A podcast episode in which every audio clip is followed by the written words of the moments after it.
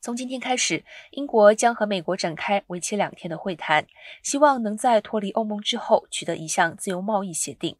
英国国际贸易大臣屈维里安与美国贸易代表戴奇在苏格兰东北部亚伯丁郡和伦敦进行了这项会谈。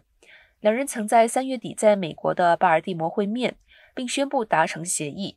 结束美国前总统特朗普对英国加征钢铝进口关税。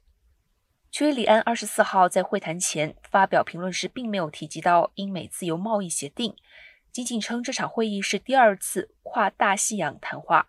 并集中在有共识的优先领域，包括数位与创新领域、可持续贸易、支援中小企业以及供应链弹性等。